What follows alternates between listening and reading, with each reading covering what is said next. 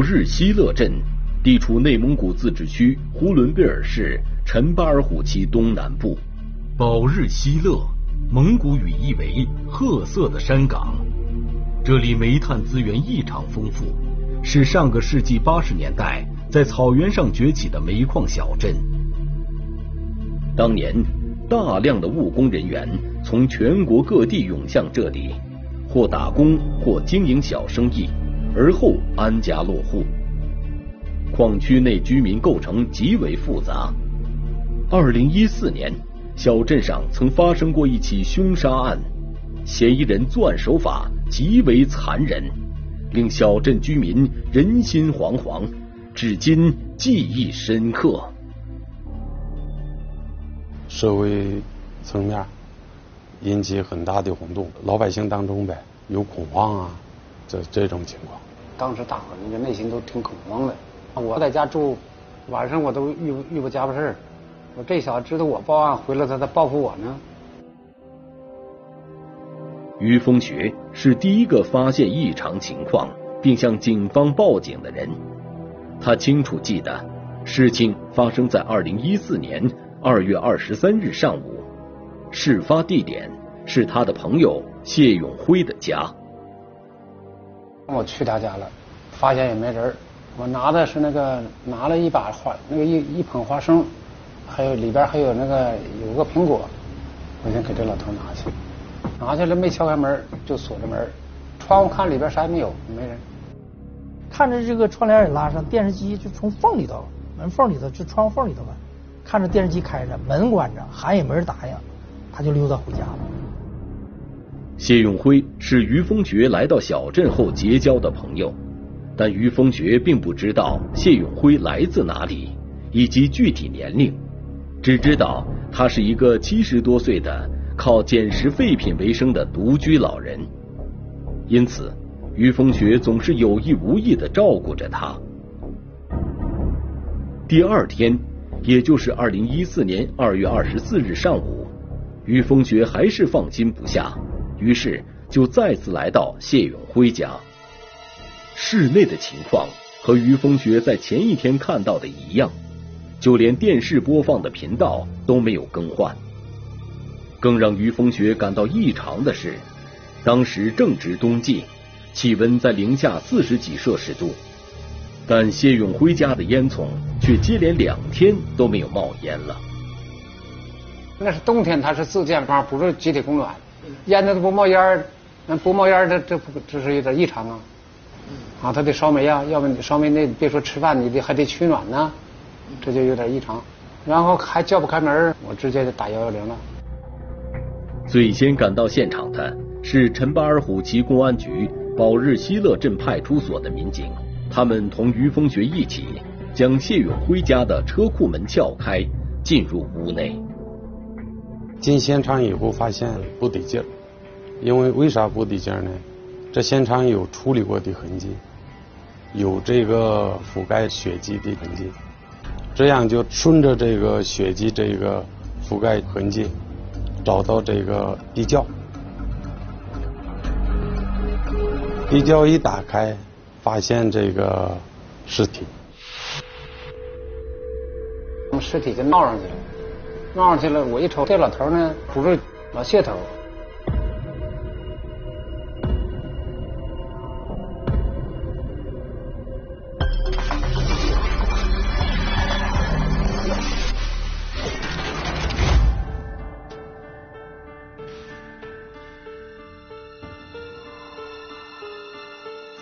聚焦一线，直击现场。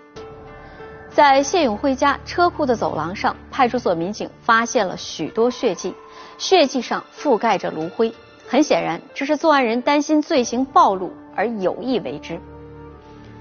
循着这些血迹，民警在谢永辉家室内的地窖里发现了一具尸体，头部被钝器击打的血肉模糊。然而，报案人于峰学辨认后却说，这个人不是谢永辉。那么，这个被害人是谁？他为什么会出现在谢永辉家中？是谁杀害了他呢？此刻，谢永辉又在哪里？一起进入今天我们关注的事件，了解他的来龙去脉。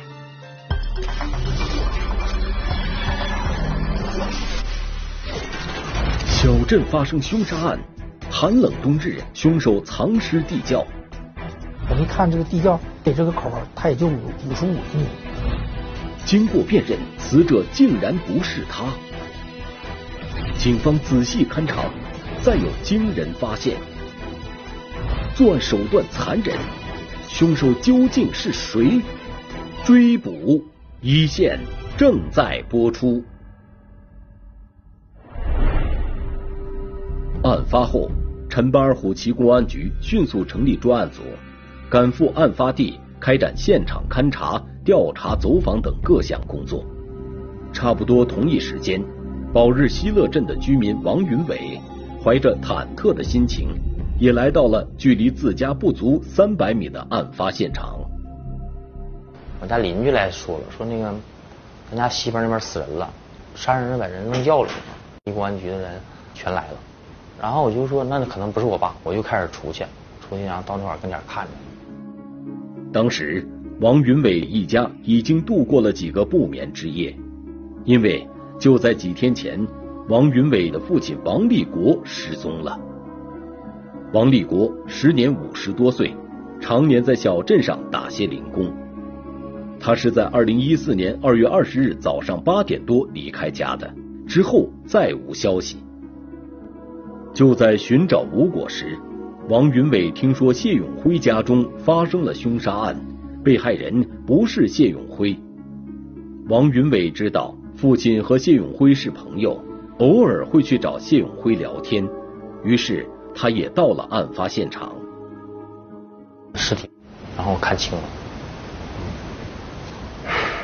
哭了，直接就晕了，哭晕了，非常伤心，我和我妈抱着哭。悲痛万分的王云伟怎么也想不明白，父亲与人并无仇怨，他为什么会在谢永辉家里被人杀害了？会不会是谢永辉和父亲发生了矛盾，从而将父亲杀害，藏尸于自家的地窖呢？当时，警方在现场的勘查工作已经展开，在对发现尸体的地窖进行仔细查看时，在漆黑的地窖里。借由手电微弱的光亮，办案民警有了一个令人难以置信的发现。第一个尸体拽出来不是谢某某，姓王的那个王某某。所以一看底下还有，底下还有个谢某是最底下。这名死者正是谢永辉，在狭窄漆黑的地窖里，谢永辉在下，王立国在上，两具尸体相叠。经法医鉴定，两名死者死因相同。尸检的结果是，两个死者均是头部有外伤，多处就是钝性物体多次打击形成的。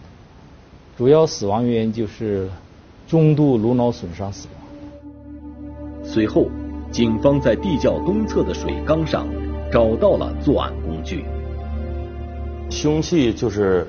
嗯，那个年代叫俗称叫刨奔儿。这个刨奔是这个挖匠用的，这个头上和这把上都有血。从两名死者的伤情来看，凶手与他们似乎有着极深的仇恨。那么，凶手是谁？他因何行凶？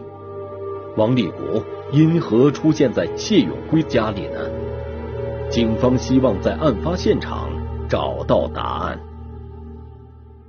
谢永辉的家位于宝日西乐镇的一片居民区内，是一个自建的带有独立院子的砖瓦房，室内共分四室，分别是车库、走廊、卧室和厨房。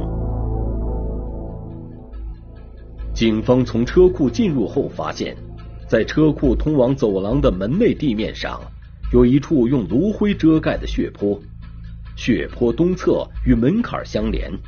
一路向地窖口延伸，地面覆盖血迹的炉灰上有一枚嫌疑人留下的残缺的鞋印。此外，门上内侧有大量喷溅血迹。由于血迹全都分布在门的内侧，警方分析，两名死者的其中一人是在此处遇害的。嫌疑人似乎是在对方一进入房间，刚关上门的刹那，就将其残忍杀害了。因为这个门，他要开着的话，车库应该有，说明啥？当时这个门是关状，哎，才能产生这喷溅喷溅到门上。除此之外。在谢永辉家卧室的炕上也有多处血泊，鲜血已经渗透到褥子下面，血泊上散落着啤酒瓶碎片。卧室的地面、墙面也有大量的喷溅血迹。办案民警在卧室地面上也发现多枚嫌疑人留下的残缺的鞋印，有搏斗的痕迹，而且有这个拖拽式的这个痕迹。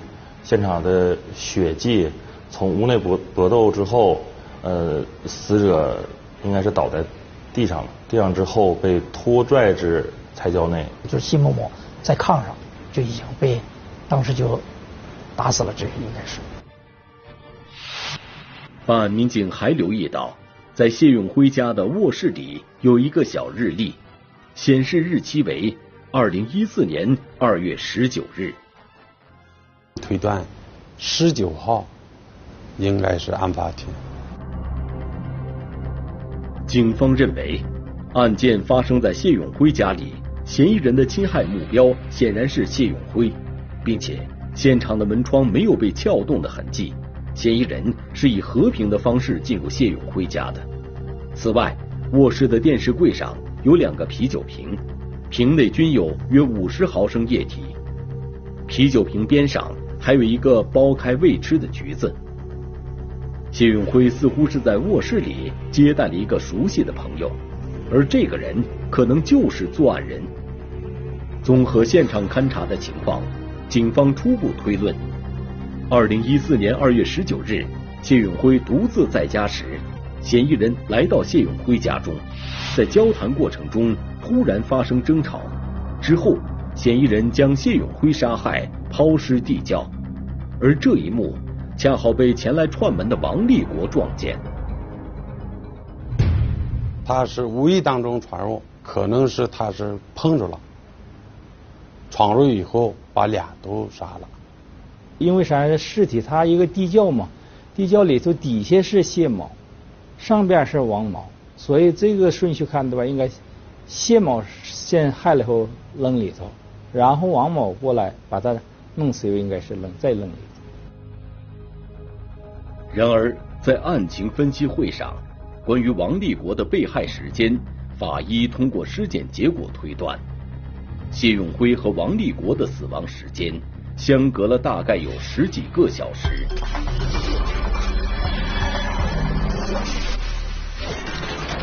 根据王立国儿子的讲述。王立国失踪的时间是二零一四年二月二十日早上，这也恰好印证了法医的推断。结合这个推断和现场情况，警方认为二月十九日将谢永辉杀害、抛尸地窖后，嫌疑人并没有马上离开，他刻意留在谢永辉家中等着王立国上门。第二天，王立国果然来了，就在他进到室内关门的刹那。躲在此处的嫌疑人杀害了他。如此看来，嫌疑人和两名被害人之间都有着极深的仇恨。嫌疑人到底是谁？我们来听听本案涉及的相关各方声音，解开疑问，还原真相。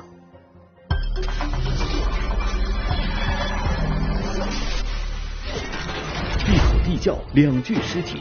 小镇人心惶惶，警方仔细摸排，模糊线索终现破案端倪，凶手竟是他。追捕一线继续播出。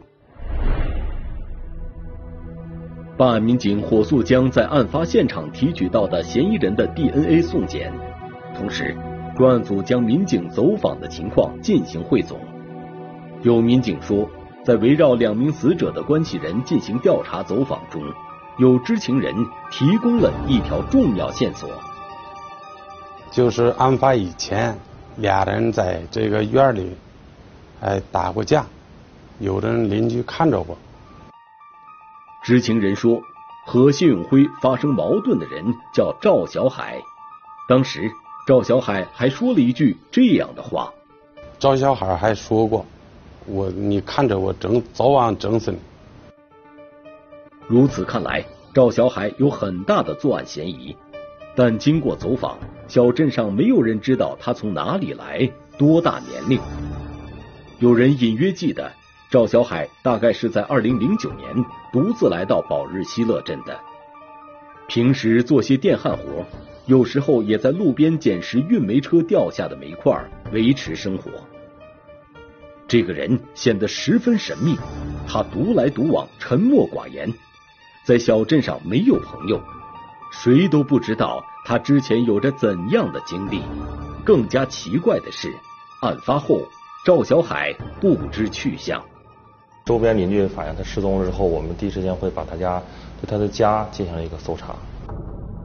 赵小海租住的房子是一个自建的半地下的砖瓦房，距离谢永辉的家不足一百米。我们发现这个房子，嗯，它的构造就挺有意思。它这个窗户啊，它这个玻璃里头是玻璃，外头都是木头的，这个木头这么宽的那个这么厚的这个。木头板儿，他用那个螺杆螺帽封闭的，它间隔都这么大一块一般你手伸不进去。而且它这个门挺有意思，它门这焊的是是啥呢？是个铁门。它门上有个洞，挖了一个洞，拿粘子在外边挡着呢。门是从外边明锁锁上，他在里边待着，每次都是在门是带锁的，锁着的。你要是不知道的人去，他肯定没在家。这个人肯定不是第一次作案。我们第一个感觉肯定是逃犯。完了就追逃往里找这个所谓的赵小海，找不着。那么赵小海会不会是嫌疑人使用的假名字？他与谢永辉、王立国被害案是否有关呢？我们都他家搜。找他的 DNA，找找哎，有个牙刷，他平时用的牙刷，我们拿这个做他的 DNA，所以马上这个 DNA 很快的也出来，就锁定他。后来在这个厕所这块蹲位那个位置，雪地上，跟我们现场室内那个花纹是一样的。他那个主机是条状的，那个像波浪纹似的，在他那块也是看块状是相同的。这时候我们的排查一消息，哎，通过调查也准确了。完之后我们就锁定他是嫌疑人。这个自称叫赵小海的人具有重大作案嫌疑，而接下来破案的关键是尽快确定嫌疑人的真实姓名。办案民警期望在嫌疑人破败凌乱的房间里找到线索。经过查找，一张被藏在褥子下的存折为警方带来了破案的希望。这个存折拿出来一看，就是有一个姓郭的郭某。的身份证办的存折，这样就找着这个存折的主人。他说以前他的女婿叫何友，来了来了以后说是他本身没有身份证，用他身份证办一个那个嗯存折，这样我们才发现这个人叫何友。根据郭某讲述，这件事发生在多年前，并且不久后。何无友就与他的女儿办理了离婚手续，彼此再无联系。我们查这个何无友，嗯，何无友以后，呃，查出来以后拿这个照片，呃，去这个认识的人去辨认以后就他。经查，何无友一九六五年出生，内蒙古兴安盟突泉县人，二零零九年被哈尔滨警方网上追逃。一起伤害案件，也是同样。零九年的时候，他是跟几个人在打麻将，打麻将的时候发生了口角，发生口角之后导致厮打，拿锤子将对方这个头部击伤，同样的手段。击伤之后他就逃跑。确定何武有身份之后，警方面临的最大问题就是案发后何武有的去向。他的这个活动。方位之内的人，他接触的去的地方，我们就开始走访。这样发现呢，最后跟他接触的就是麻将馆老板。根据麻将馆老板回忆，案发前何武友偶尔会去他经营的麻将馆打牌，手头拮据的时候，何武友向他借过几百块钱。二零一四年二月二十日上午，何武友突然来到店里，是为了还钱。现在想来，当时何无友刚刚杀了人，准备潜逃，但从表面来看，他显得十分平静。丝毫看不出有什么异样，而从那之后就再也没有人见过他。完了，他出来时候看见有个拎着电焊机，他不从那个麻将馆出来的吗？从那个一个小时时时间段里边，从这个海拉宝溪乐到海拉尔的这个有卡口，卡口点出去的车，就是有没有一个人打车的？呃，手里拎着一个电焊机，就这么排除。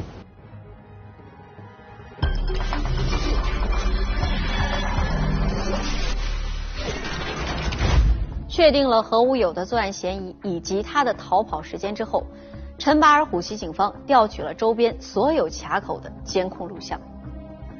几名办案民警昼夜不停地查看录像，最终发现何无友在路上拦了一辆轿车去了海拉尔火车站，但是他并没有乘坐火车，而是换成了一辆出租车，又去了扎兰屯火车站。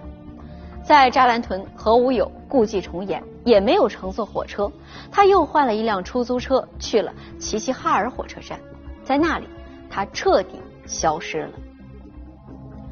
此后，陈巴尔虎旗警方开始了长达六年的追逃工作。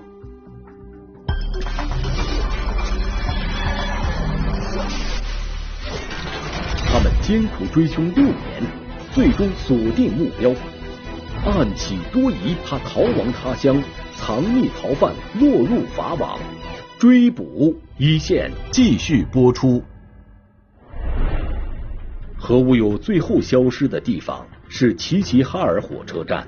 齐齐哈尔火车站那个下车那个地方，我们去跟前全找了，就是也不知道这个巧合还是咋的，不知道。就是跟前的个人的监控也好，咱们公家的监控也好，就那段就是不好使。何无友确实狡猾，他到了火车站却并没有乘坐火车。他这么做的目的，就是为了将警方的追踪引入错误的方向。但是办案民警没有就此放弃，在将其上网追逃的同时，以齐齐哈尔火车站为中心，向周边县市扩散。查找线索，就是大海捞针，我们是真是没找，别的什么信息都没有。后来别的没办法了，就是我们几两个组，两个组呢，哪个组就走了三个多月没回家，后来回来调整几天又出去，吉林走完了辽宁，整个东三省基本上是走完了。海量的侦查工作均未取得有效进展，这起震惊全旗的命案，因犯罪嫌疑人未落网，一直未得到侦破。二零二零年，陈巴尔虎旗公安局组建命案攻坚专班，组织侦查员重新审视当年在何无友暂住地提取的物品。在众多的物证中，一张写满电话号码的香烟包装纸引起了专案组的注意。办案民警对所有的号码逐一进行研判，查找号码主人与何无友之间的关系。经过排查，一个归属地为广东东莞的手机号码被警方列为重点线索进行研判。姓刘，一个女的，登记登记人，完了从姓刘的这个身份证再看，他现在用的手机号也有。完了，当时我们是说白了，就是没想到他能跑到东莞，这样我们怀疑这是不是他的广东女朋友。很快，专案组查明，刘姓女子并不是何无友的女朋友。刘姓女子向警方反馈，二零一四年三月，何无友曾跟他联系，请他帮忙在东莞介绍工作。那么，这是不是说明何无友一直藏身在东莞呢？专案组马上向东莞警方发出协查通报。二零二零年九月十日，东莞东站派出所传来消息，在对当地动态视频进行研判时，发现一名在街头捡拾垃圾的男子。与何无有协查通报的照片高度相似。二零二零年九月十二日，专案组火速赶到东莞，在当地警方的协助下，将潜逃六年的命案逃犯何无友抓获，随后将其押解回陈巴尔虎旗。那么，何无有因何杀人？他与被害人谢永辉、王立国之间到底有着怎样的仇恨呢？归案时。何无友已经五十五岁了。他说，最近一段时间，他常常回顾自己的一生，想弄清楚自己因何走上了这条不归路。我也也想过这个问题，与家庭肯定有关系。我我是我妈妈影响我们很大的，我不应该说我妈妈咋地，就是实在对我妈妈一点感情没有不说，恨的都不得了。我现在也恨她，别看我妈妈死了。提起这话题，我恨得不得了。提起自己的母亲何无友，至今满心都是恨意。他说，自己的老家在内蒙古自治区兴安盟突泉县，家里的经济状况比周围的多数家庭都要好很多。他和两个哥哥自小没吃过什么苦，但因为母亲脾气异常暴躁，父母关系十分紧张。使整个家庭都笼罩在压抑不安的氛围之中。何无有说，他想逃离这个家。我十六岁就开始出来东跑西颠的。后来，何无有学会了做电焊活，并在哈尔滨娶妻生子，安了家，生活看似平静顺利。但他说，由于自己脾气暴躁，又极为偏激狭隘。时常认为周围的人是在压制他、欺负他，这是他绝对不能容忍的。二零零九年，何无友因家庭矛盾频发，与妻子离了婚。此后，在与他人打麻将时，因琐事发生矛盾，他愤怒之下用刨锤将对方打伤，之后潜逃。如果说当时他呃犯罪之后就。接受这个法律这个惩罚的话，嗯，不会到又两条人命这种地步。二零零九年，何无友一路逃到了陈巴尔虎旗保日西乐镇，在这里，他对外称自己叫赵小海，极力的将过往隐藏起来。为了生活，他有时会干一些他擅长的电焊活，但更多的时候是靠拾荒度日。二零一三年冬天，他发现小镇上有些人常常在凌晨去捡拾运煤车因道路颠簸而掉在路上的煤块，听说很赚钱，于是他也开始效仿。之后不久，邻居谢永辉找到何无友，想要跟他合作。他一看我挣钱，要这么，他就跟我说：“他说咱俩合伙干。”两个人是合作，由谢某出资。一台这个三轮车，然后何某每天早上捡这个煤，捡完之后，两人将煤卖了之后对半分。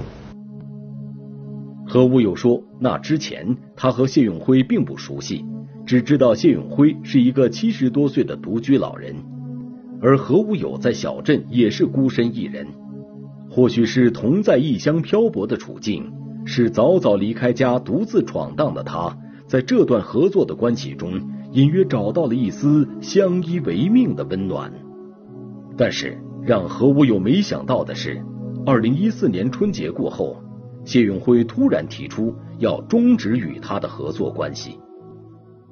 两人合作一段时间，嗯，忽然有一天，这个死者谢某对这个嫌疑人何某说：“这个我不想和你合作了，嗯，我觉得我的投资太大。”得的利益太少。这个何某吧，他是一个心这个心胸很狭隘的人。他当时认为，就是说这个信我不跟他合作的原因，就是中间有人挑拨。何无友偏执的认为，这个从中挑拨的人就是王立国。他总去上他家去，呃，过完年已经很长时间，买了两箱橘子，也让我碰见了，上他去。他去了几趟之后，就是提出分手了，因为我俩做的都很好，对不对？你提出分手，那肯定是他的事。在何无友看来，他绝不能容忍这种背叛以及他人的挑拨。二零一四年二月十九日傍晚，他来到谢永辉家里讨要说法，这注定是一次令人相当不愉快的交谈。很快，双方发生了争吵和撕扯。何无友抓起谢永辉家地上的刨奔，向谢永辉的头上猛烈的砸去，之后将谢永辉的尸体。拖拽至地窖扔了进去，并将血迹用炉灰覆盖。发现我也摊出事儿了，哈尔滨还有个事儿，再给这个事儿，我这没有活路了。我说就用这老头，没有这老头就惹不出来这个事儿，就想抓着那个人打死，什么也不想，只要一心一意的，那相当执着了，就等他。何无忧一夜没睡。他在谢永辉家的卧室里独自喝酒看电视，而谢永辉的尸体就在他不远处的地窖里。卧室炕上的被褥还留有谢永辉的血迹，但何无友说，他的恐惧已经被无法熄灭的怒火淹没了。第二天的早上，王某又去，王某真的就去这个谢某家了。一进屋，正好碰到他在屋里等着他。也同样的手法，用这个刨根击打头部，把第二人又打死了，又扔到这个菜窖里。发泄内心的愤怒之后，何无友像2009年在哈尔滨作案案一样，选择了逃跑。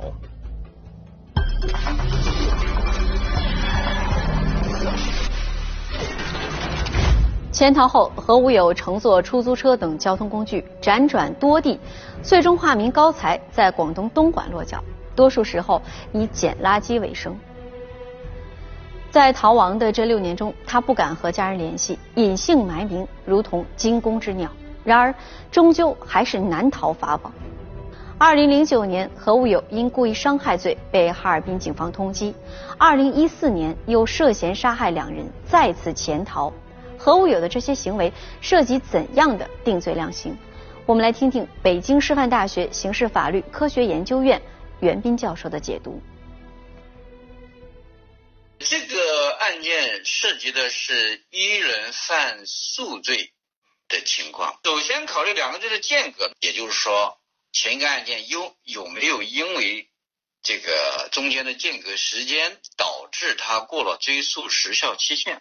如果没有过追诉时效，按照我们刑法的规定，啊，应该对前一个罪和后一个罪分别定罪量刑，按照数罪并罚的规定决定他应该执行的刑期。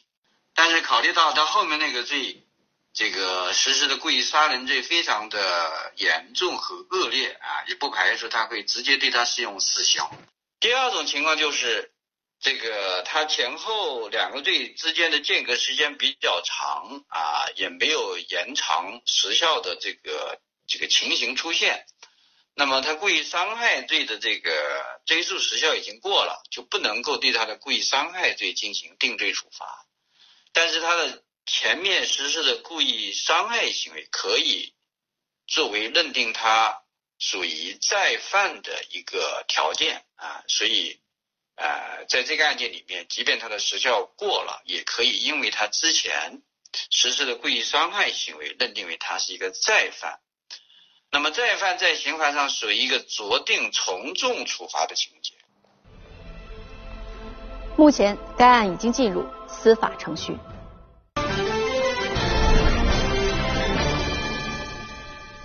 如果你想了解更多的法治资讯，可以在微博、央视频中搜索“一线”。关注我们的官方账号。这里是一线，我是陆晨，下期节目再见。